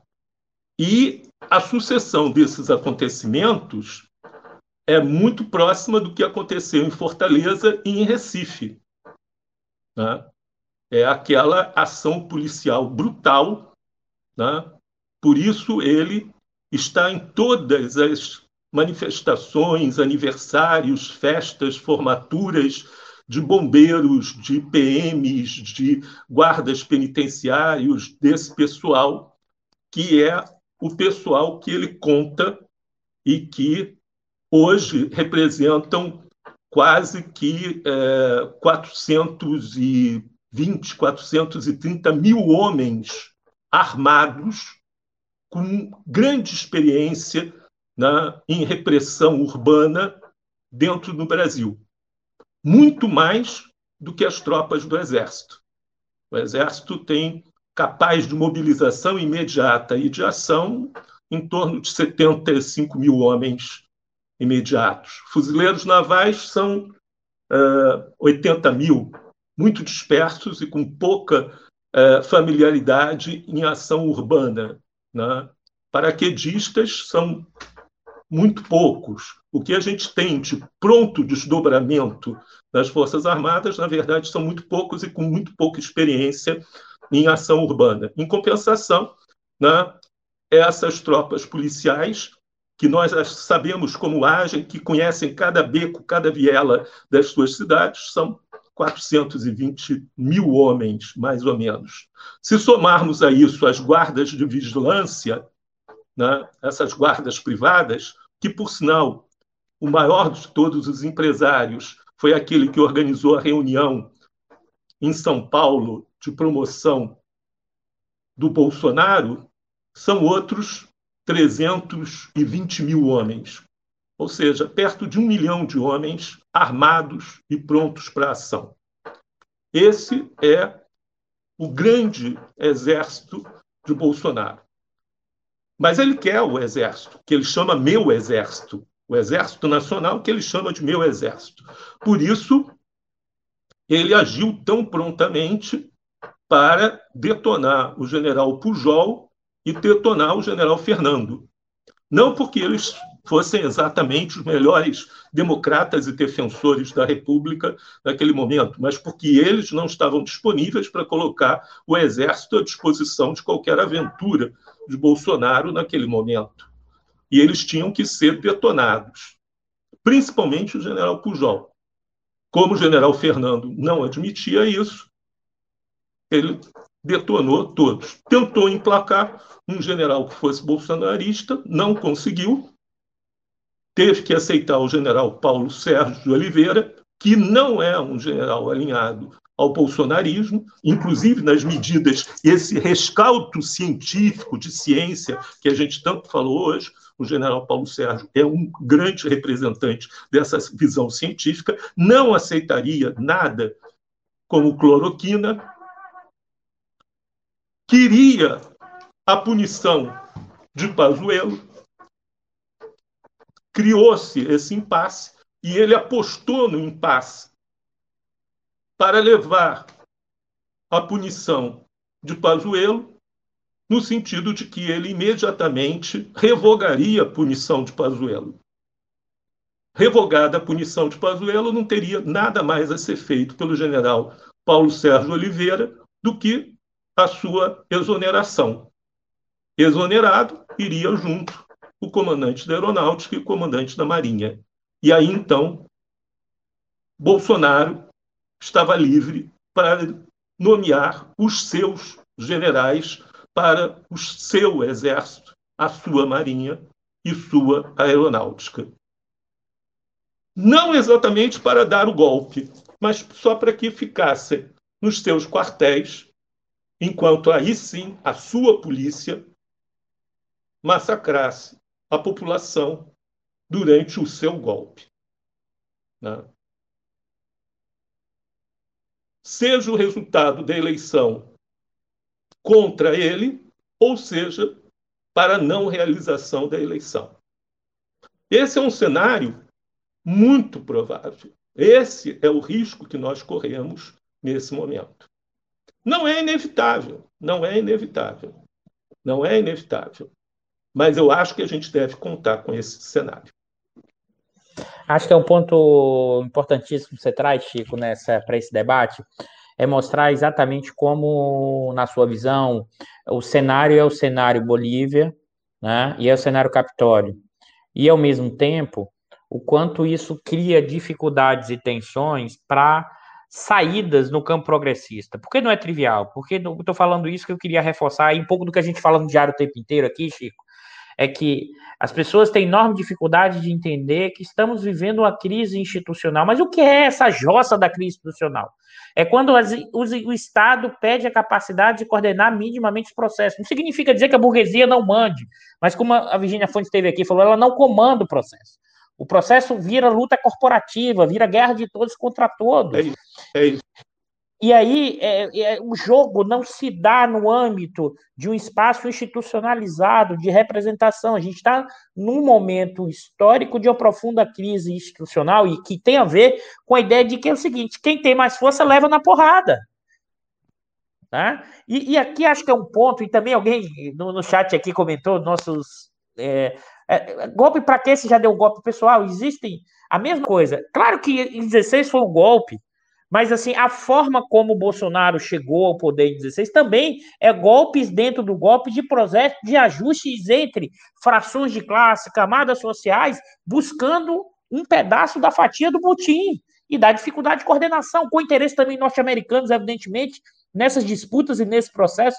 Inclusive, se você pensar o que é o interesse norte-americano na nossa situação, é manter como a gente está, deixar uma nação fragmentada, Deixou uma, uma sociedade sem rumo, aberta não só para os interesses dele, mas para o conjunto. O papel que o Brasil poderia exercer nesse momento histórico, inclusive de mudança de transição hegemônica, a gente não sabe para onde o capitalismo vai. E não, pelo contrário, a gente, inclusive, não tem nenhum tipo de conexão e, e, e dificuldade de qualquer projeto. Então, assim, eu acho que essa essa nuance que você ressaltou, a história está aberta, evidentemente, o jogo é para ser jogado, como diz o Bicalho, mas é, é, é difícil olhar cenários. A gente pensa cenários, mas eu acho que sem uma forte mobilização social, né, o campo progressista terá muita dificuldade para vencer essas quatro etapas que eu comentei aqui. Primeiro, ter eleição, depois ganhar a eleição, porque o fenômeno do bolsonarismo é um fenômeno enraizado socialmente. As não é pessoas é têm um erro que não é pactuando. E mais ainda. Não, eu falei, a... não é pacto manco. Não é, não é pato manco, e mais ainda, o outro lado dessa elite, dessa, não chamo de elite no caso brasileiro, dessa burguesia, desses setores dominantes, eles não querem conciliar porque as reformas, como você bem alertou, a gente tem mostrado aqui, aumentou a lucratividade da mega burguesia, a mega burguesia está engolindo a pequena e média, eles estão dentro desse projeto, ou seja, se não olhar essas características, você não entende de onde vem esse apoio, ou seja, ele tem popularidade, ele tem apoio de uma parte enorme dos setores dominantes, e ele tem uma parte de apoio expressivo de algum, no caso do Chico, numa dimensão menor do que parte das Forças Armadas, outros vão argumentar que é um apoio muito grande, então, se não tiver a ideia de mobilização popular no campo progressista, que vai além das questões e de um movimento constante nesse processo. Eu queria te ouvir sobre isso, porque acho que não há saída para o campo progressista sem a questão da mobilização e que tem que se acelerar, indo além da questão da popularidade eleitoral do Lula que ele tem, ou do ou caso venha algum outro do campo progressista que suba nessa discussão, não será dentro das regras institucionais no seu sentido, porque nós não vivemos um momento em que eu costumo dizer o seguinte: mesmo que aquela institucionalidade anterior era para manter a ordem, né, nós, a dificuldade hoje desses setores dominantes para manter a própria ordem entre eles, ou seja, é que o, o Bicalho faz essa metáfora aqui, Chico, eu costumo dizer o seguinte: o que é que eles estão fazendo hoje? Eles estão indo no desmanche. Eles não estão preocupados se o carro vai andar daqui para frente. Eles estão preocupados em pegar o motor, pegar a porta, o mais fraco pegar o espelhinho, e ao mesmo tempo mantendo vamos dizer assim, forças policiais que impedem que a população também participe dessa história. Então, só que o carro está sendo desmanchado. E como é que você vai andar daqui para frente?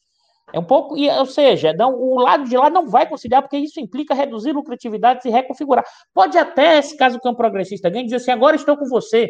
Duas, duas, três semanas depois, irá para cima, não só eles, como parte dos militares. Eu queria te ouvir, caso uma vitória do campo progressista, porque eu tenho também feito essa metáfora aqui. A gente olhando o passado, você como historiador, claro, sem perder de, não como retrovisor, mas olhando elementos que podem ser revistos, mas como tem elementos, me parece, muito mais do que foi, nesse momento, que foi a eleição do segundo Vargas, a, a questão eleitoral e também o mandato do segundo Vargas.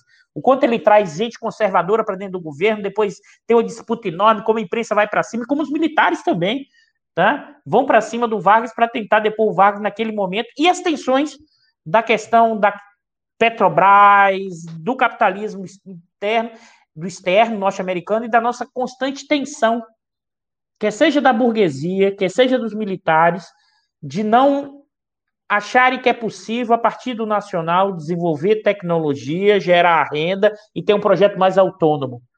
Isso acho que está incrustado o tempo inteiro lá atrás e permanece vivo para pensar o Brasil hoje. Eu queria te ouvir um pouco dessa discussão para depois a gente abrir para as perguntas.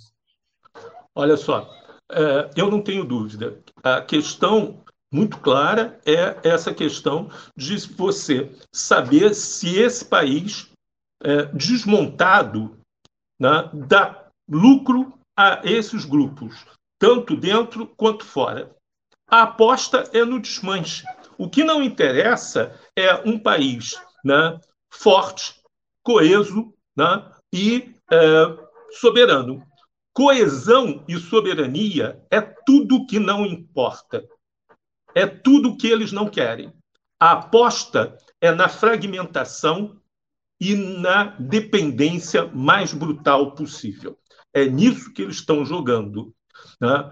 O Bolsonaro está fazendo o papel ideal para esses grupos, tanto dentro como fora. E esses grupos, dentro e fora, não são é, diferenciados, não. É um degradê porque são os mesmos, né? só são a, a, a, aplicados mais ou menos né? É, é, nas suas atuações, mas são os mesmos. Né? O país é desmontado para ser melhor explorado. É simplesmente isso.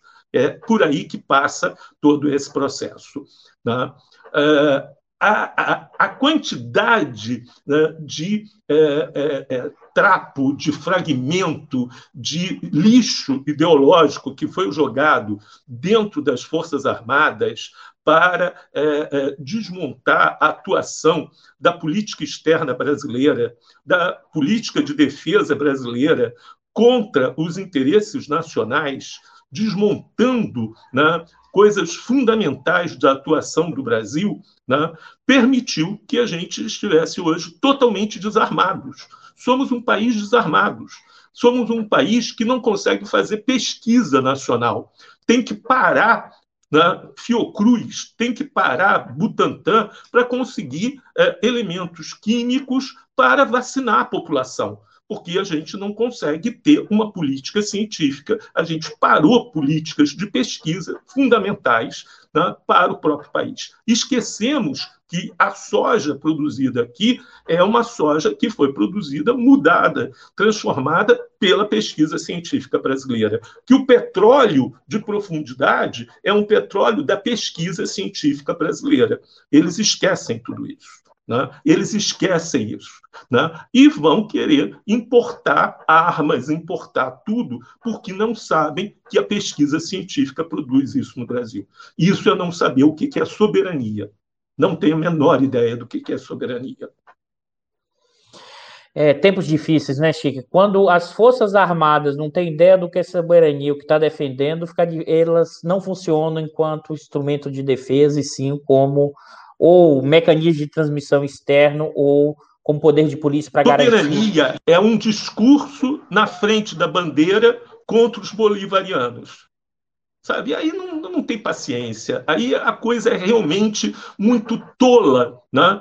É, soberania vira uma cerimônia declaratória.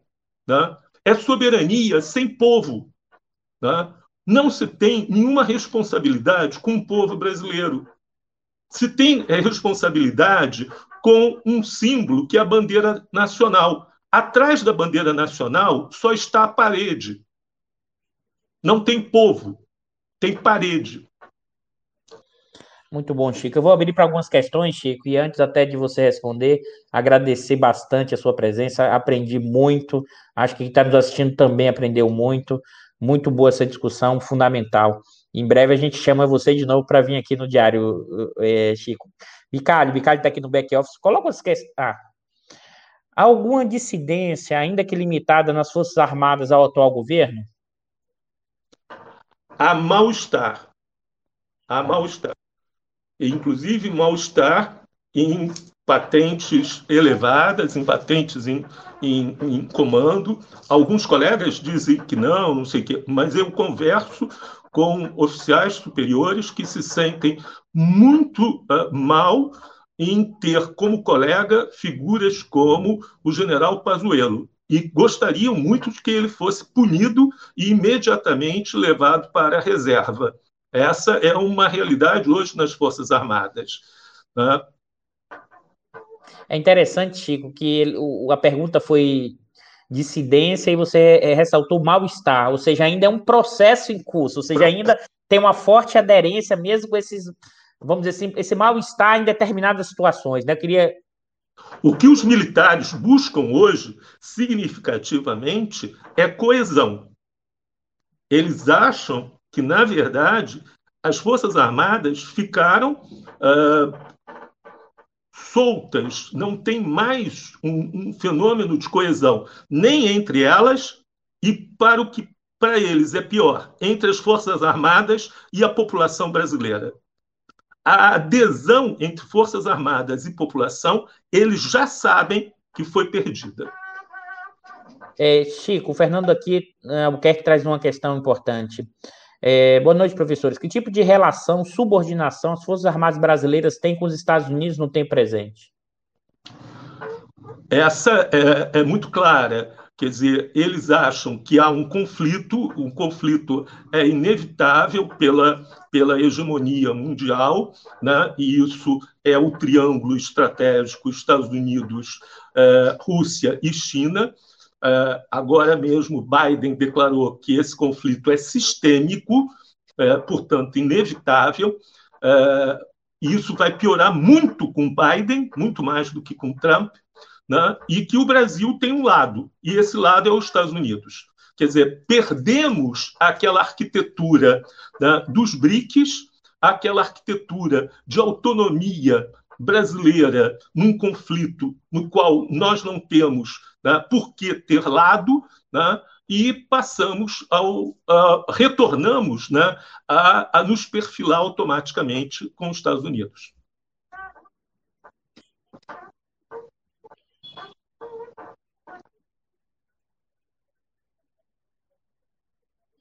O André Carvalho chegou em Vilas Boas, Augusto Heleno, Haiti. Parece que são alguns dos artifícios da via militar do bolsonarismo presidente.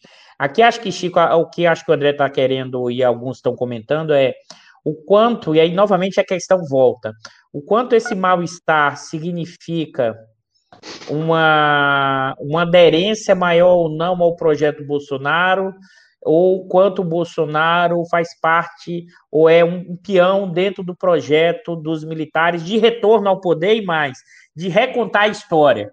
Porque acho que isso é um elemento aqui que não é trivial mas é um projeto que é de retorno à cena política, de retorno a, a um refazer histórico do que foi 64, e além de tudo, claro, das benesses corporativas, pessoais, o status social, está na mesa para conversar com o empresário, aparecer na Globo News, coisas do tipo, ser entrevistado pela mulher, então, essa, essa parte de como não uma parte da nossa classe média, média alta, dessa camada social, tem a síndrome, como o Bicalho sempre diz, do clubinho. Querem fazer parte do clube do andar de cima e fazem de tudo para entrar no clube, mesmo o clube não querendo aceitá-lo ou deixando ele num cantinho da piscina para que ele não faça parte do clube. Eu queria te ouvir sobre isso, Chico. Bom, é, é, é isso. Agora, também tem um elemento aí que a gente não, não falou e que é, é lembrado com muita razão e que teve um grande impacto, que é uh, a, questão do Haiti. A questão do Haiti teve um impacto muito forte.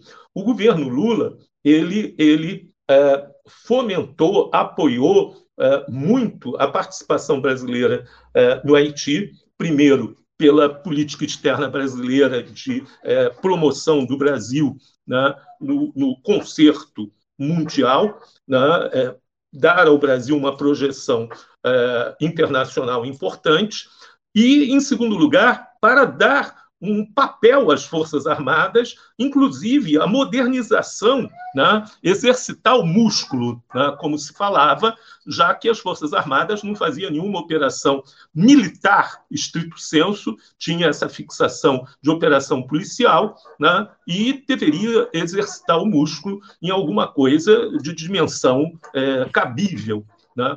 Ora, eles acabaram se é, convencendo de que estavam realmente é, em guerra e que tinham feito a guerra, quando, na verdade, lá no Haiti, eles reforçaram é, o seu caráter policial em Cité do Soleil, eles nunca fizeram a guerra, eles fizeram patrulhamento policial, eles fizeram repressão policial.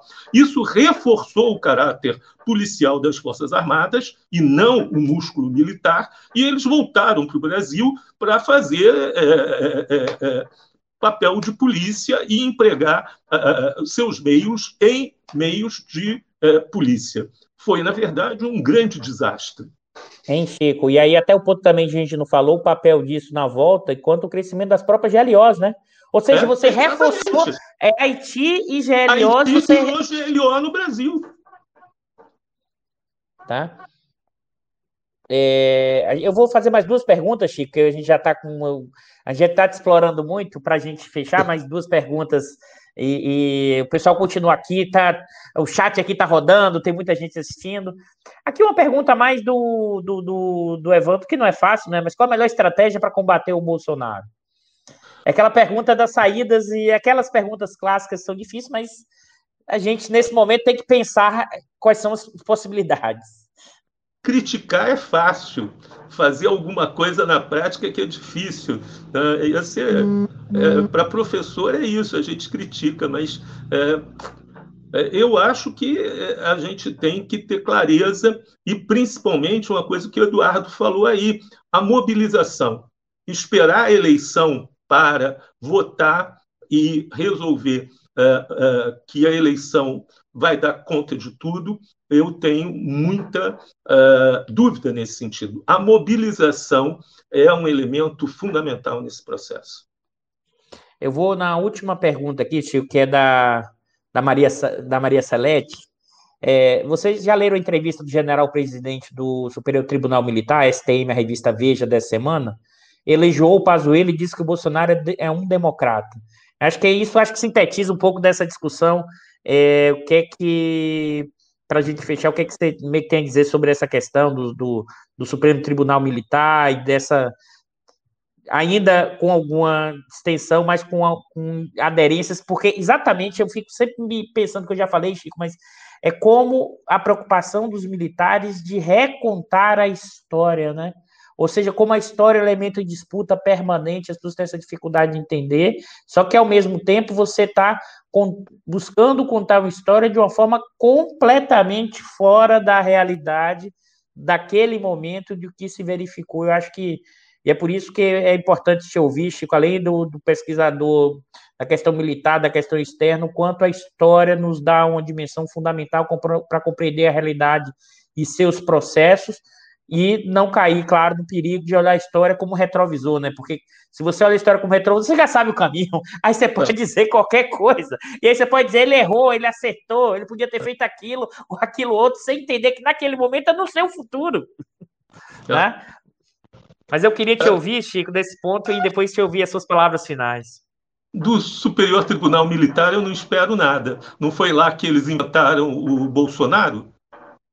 O Bolsonaro não foi inventado pelo, Supremo, pelo Superior Tribunal Militar, não foi lá que ele foi é, absolvido, não fizeram toda a trambicagem lá, porque era para ele ter sido expulso, perder a patente. Né?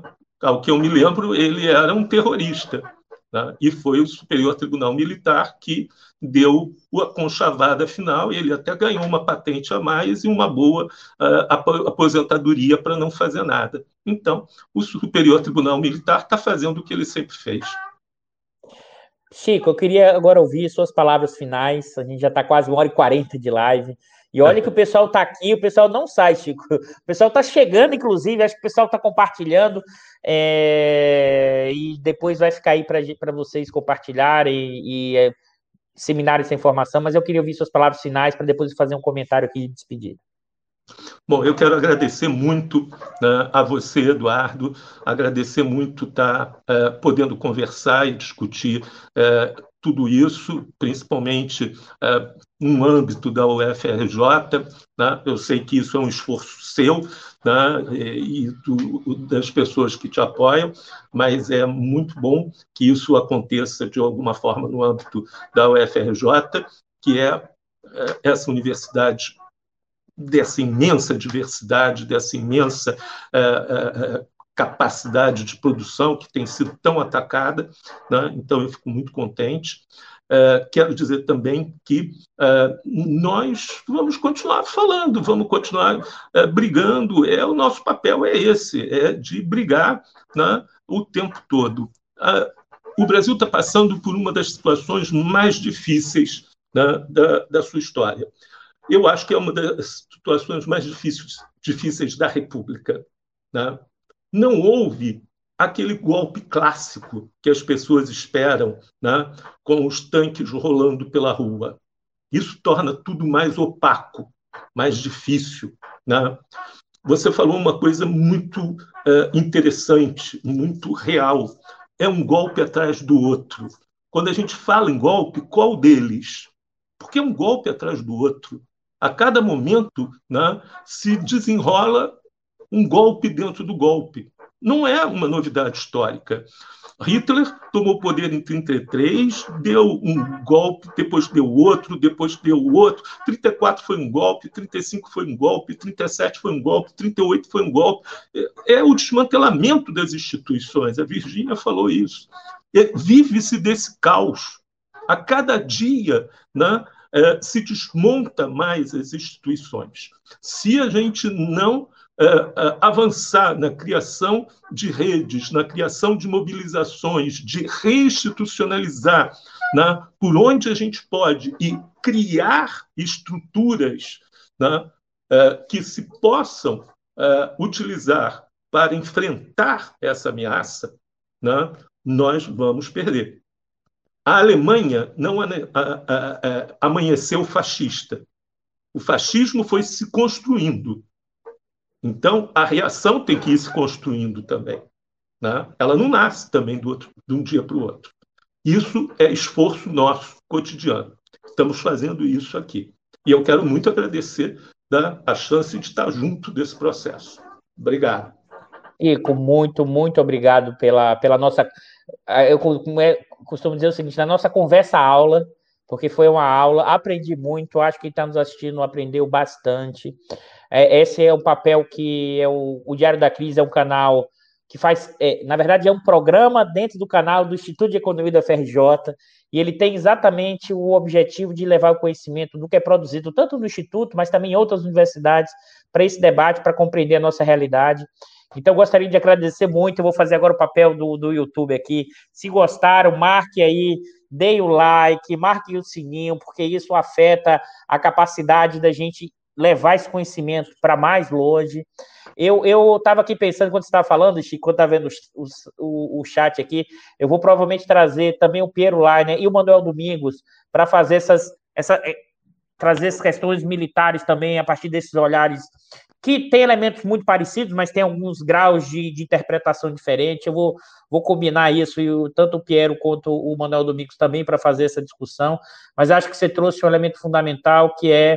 Eu também acho que tá, é um dos maiores momentos de, de crise, talvez os mais profundos da sociedade brasileira, porque é um tipo de crise, inclusive, que você tem dificuldade de enxergar o tamanho da crise para fazer a defesa, como foi durante o regime autoritário militar, empresarial e a gente está desmanchando, isso a gente vê na Eletrobras, isso ao mesmo tempo uma busca de uma acumulação primitiva, uma solução. Né? Ibama, que a gente já teve aqui o professor Cadu que mostrou o desmanche do, do Ibama, dos órgãos de controle na questão ambiental, mostrando que tem um, um terra arrasada. E novamente, reforçando isso, eu sempre vou fechar com isso hoje, Chico. O Bolsonaro não é a causa dessa crise. O Bolsonaro é uma infecção oportunista que se apropriou de um corpo doente. E esse corpo doente está tá, associado a, desde as questões dos militares dessa camada social, mas eu costumo dizer, ao efeito do que foi a Lava Jato e sua relação com o exterior e sua destruição desse mecanismo, uma parte dessa classe média aqui não enxerga o país, mas eu, como aí, resgatando a minha ideia que, última instância, a luta de classe é o elemento fundamental e setores dominantes, aí eu vou vocar aqui o Chico de Oliveira e o Florestan Fernandes para fechar. A questão são os nossos setores dominantes, com sua lógica e sua dinâmica antirreformista social, escravista, a questão da propriedade da terra e, como diz o Florestan, busca de forma sociopata manter o seu status quo, o seu lucro, e como diz o Chico de Oliveira, utiliza-se do jeitão para quebrar as regras, as normas, para manter as suas formas de dominação. E mesmo que para isso, como foi desde 2016, perdesse o comando do processo, mas no sentido da quebra institucional, mas resolveram ir para o butim, para o saque. Então, acho que para entender o Brasil, a gente tem que pensar essas múltiplas dimensões e a gente tem que, vocês estão nos assistindo, que são da universidade, temos que voltar a discutir o Brasil. Sem isso, a gente não vai sair desse atoleiro, e é claro, a ideia é passar essas informações, e, e sim, a mobilização é um elemento fundamental, mas, assim, são papéis que temos que ter, sobretudo para informação, para pesquisa, para compreensão e para pensar as formas de luta para entender o Brasil. Novamente, Chico, muito, muito, muito obrigado. Agradeço muito aqui a sua presença. Em breve a gente vai trazer você de novo para explorar um pouquinho mais na sexta-feira à noite, Chico. Muito obrigado. Viva o FRJ. Abraço a todos, pessoal. Bom final de semana e se cuidem.